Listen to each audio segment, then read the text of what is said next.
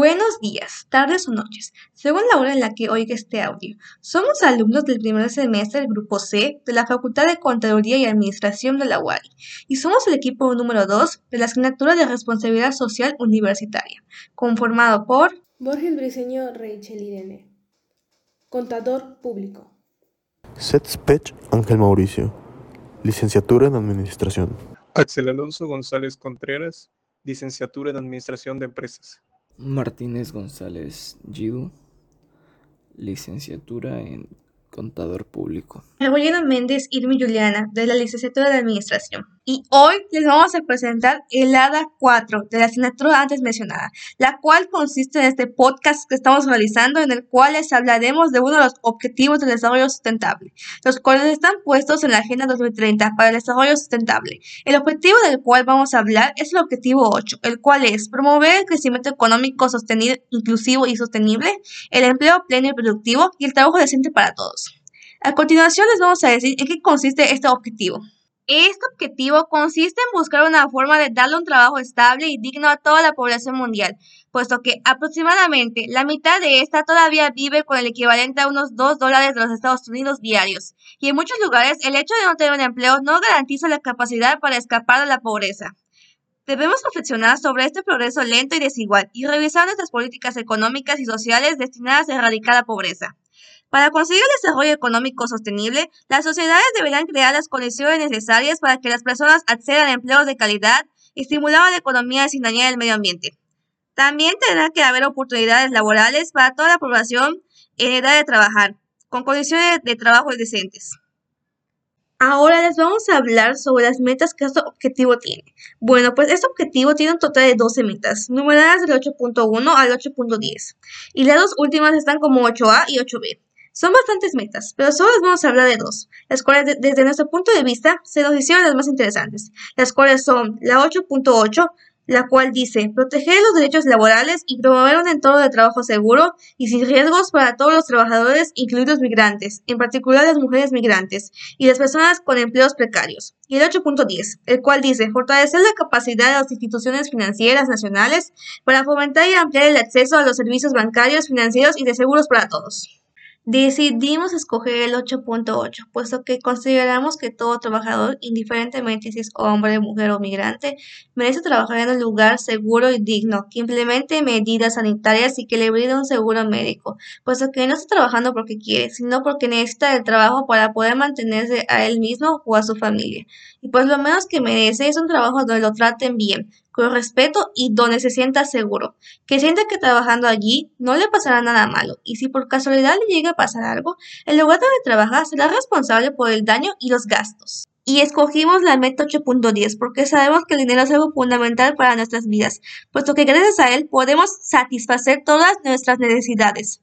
Sabemos que el dinero es algo físico que podemos guardar en un bolso o cartera, pero a veces resulta muy tedioso llevarlo de esa manera, y es por eso que una institución bancaria es una buena opción para guardar nuestro dinero, puesto que ahí guardas tu dinero en una cuenta bancaria y solo lo sacas cuando lo necesites, y es por eso que consideramos que todos deberían tener acceso a estos servicios, ya que de esta forma la gente encontraría una mejor forma de guardar su dinero, así como de recibir asesoría financiera en asuntos como por ejemplo en el ahorro del dinero.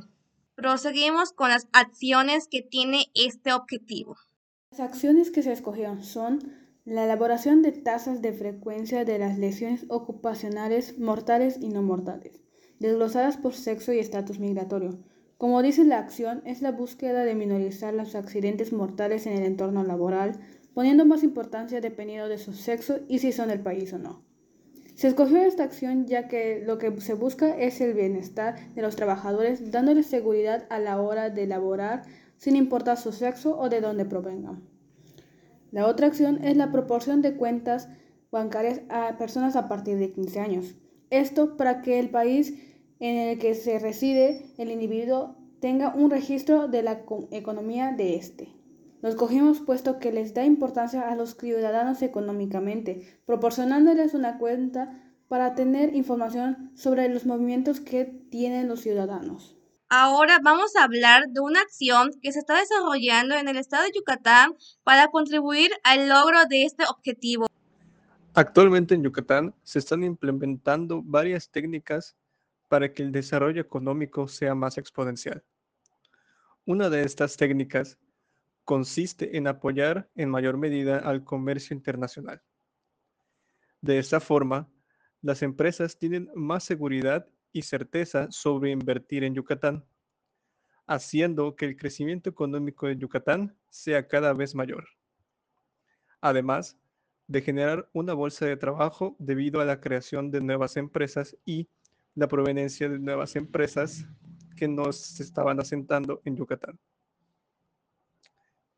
La dinámica económica crece con la apertura de comercios, la entrada de nuevas industrias y la generación de empleo.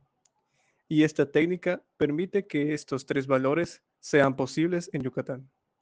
Ahora vamos a decir la importancia de identificar las ODS. Tanto para el contexto empresarial como en el social internacional, las ODS son una guía, un mapa que permitirá a las empresas y, en este caso, a la humanidad asegurar el progreso social y económico sostenible en todo el mundo. Es importante definir correctamente las ODS, puesto que un mal enfoque de los objetivos podría suponer el desperdicio de años de esfuerzo e inversiones de las distintas naciones que conforman el programa de las Naciones Unidas para el Desarrollo.